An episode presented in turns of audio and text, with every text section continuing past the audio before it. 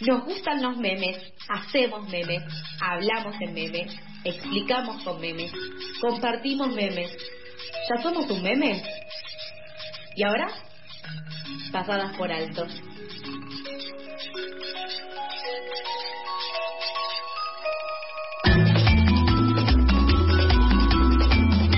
Continuamos entonces acá en Pasadas por Alto, seguimos acá en el aire de FM La Tribu y ya seguimos también en el aire de Qatar porque ya estamos en comunicación con Nicolás Elbaum, nuestro enviado ahí catarí, que nos va contando la realidad del país mundialista. ¿Cómo estás, Nico? ¿Todo bien? ¿Me escuchás? ¿Cómo andas, Tot? Te escucho perfecto. ¿Vos a mí, Toto? Te escucho perfecto. Qué bueno poder contar contigo esta mañana. Bueno, ¿dónde estás, Nico? Estoy en este momento en un shopping acá en Doha, cerca, no sé si se me escucha bien, hay mucho barullo por atrás porque hay mucha gente. Se te de hecho, si me llamaban en 10 minutos, iban a escuchar el rezo, eh, que acá 1423 eh, pusieron el rezo musulmán en el altoparlante. Wow. Eh, estoy, estoy cerca a la, a la cancha de bueno, se nos corta un poquito, Nico. Eh, estamos haciendo una comunicación con una distancia impresionante, gente. Eh, ya empezó a contarnos un poco de los rezos y de lo que sucede. Ahí vamos a ver si se nos reconecta Nico de alguna manera. Eh, creo que sea, entró por otra alternativa. Ahí estoy. ¿Estás de vuelta, Nico? ¡Wow! Ahí, Se me fue, me sacó, pero volví. Ok.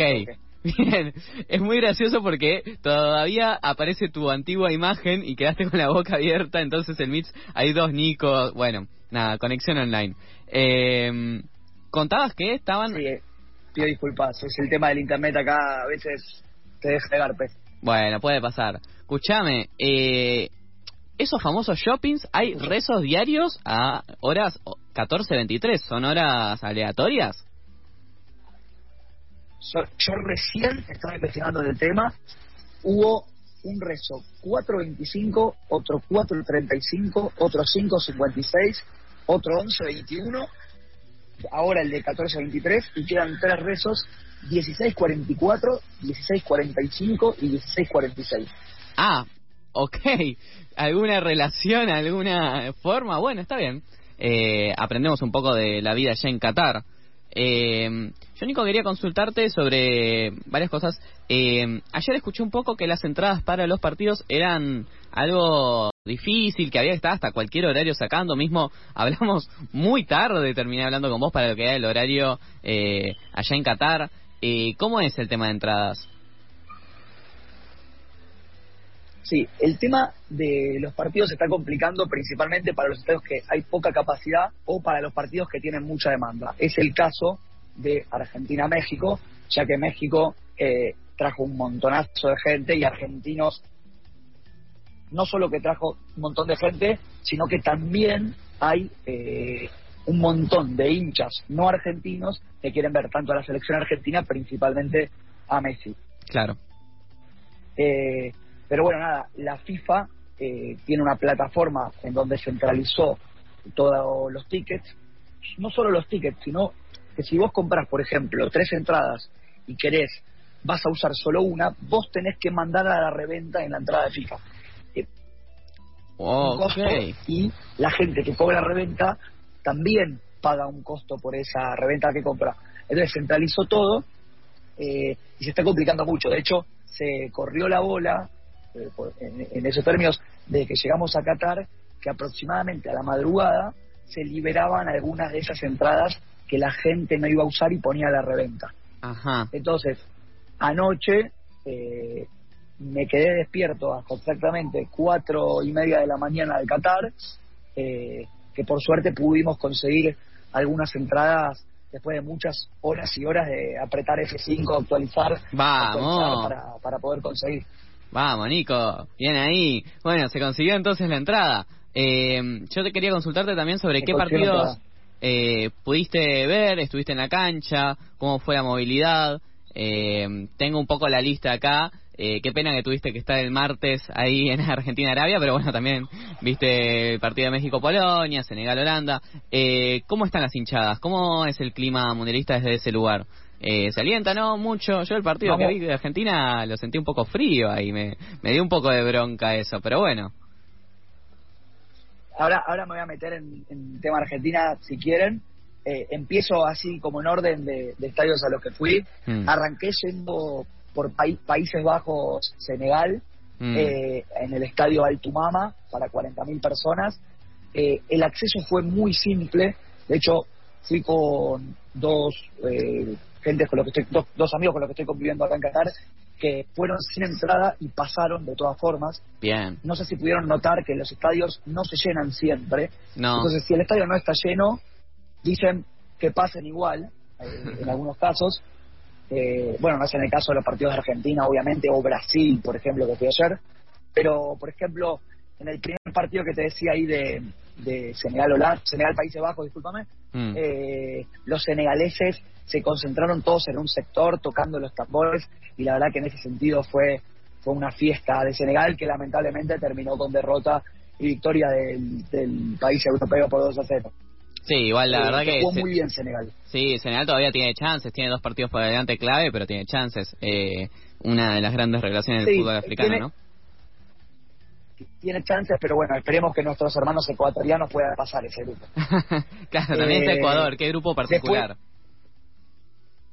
Sí. Bueno, después eh, fui a ver México-Polonia Mm. en el estadio 974, el estadio que tiene eh, el prefijo de acá de, de Qatar, el 974, y tiene está construido totalmente reciclado con 974 contenedores, Wow.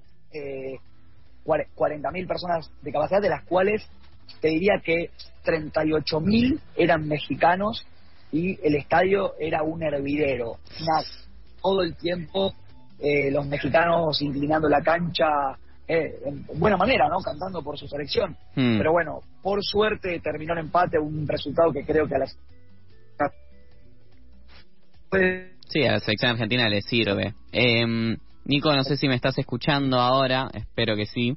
Quería también un poco sobre el tema México y ya pasar un poco a eso, México-Argentina, eh, hacer un poco el enlace ahí. Eh, bueno, ¿cómo se vive la sensación ahora que también, si estuvieron a 38.000 de 40.000 los mexicanos, cómo se prevé ahora para el próximo partido y eso. Bueno, se me cayó Nico recién, esperemos que pueda volver a conectarse, eh, porque es cierto que ahora van a jugar Argentina y México eh, mañana y ver un poco ahí sensaciones y demás. He escuchado algún periodista que contaba como eh, la relación mexicano-argentina es bastante difícil, por lo menos en términos de fútbol, tal vez en otras cosas es un poco mejor, pero en cuanto a fútbol es eh, bastante complicado. Eh, bueno, Nico, la verdad que ahora estaría regresando. Nico, eh, ¿me escuchás? estoy acá. Buenísimo. No, sé Ah, hasta, no sé hasta dónde se me escuchó.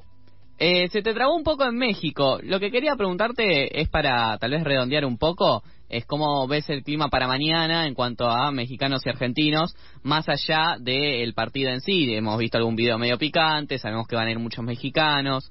¿Cómo es esa relación? Si te has encontrado mexicanos y lo que se viene viendo.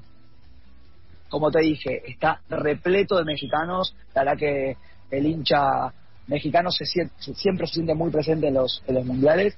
Eh, hay un clima tenso, la verdad que es, eh, se adelantaron los octavos de final, es el que el que Mm. gana tiene muchas chances de seguir eh, con vida en el mundial y el que pierde eh, queda fuera.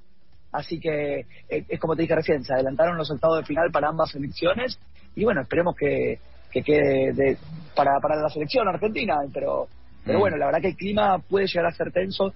Yo le comentaba acá a, un- a unos amigos que por suerte esto se dio en un segundo y no en un tercer partido, porque en un tercer partido eh, podría llegar a terminar mal y mejor que no, no venden alcohol en los estadios, porque eso Claro. también podría haber terminado peor. Ok, bueno, clima tenso, clima difícil. Eh, Nico, si te parece, vamos cortando hoy más complicado para salir, pero nada, seguimos retomando la semana que viene o lo que te encuentre en Qatar. Eh, muchas gracias por charlar y bueno, eh, queremos seguir sabiendo sobre cómo se vive, bueno, por lo menos el ambiente ahí catarí en este momento. Dale, Toto, muchísimas gracias a ustedes y te pido mil disculpas por, por la conexión. No, no pasa nada.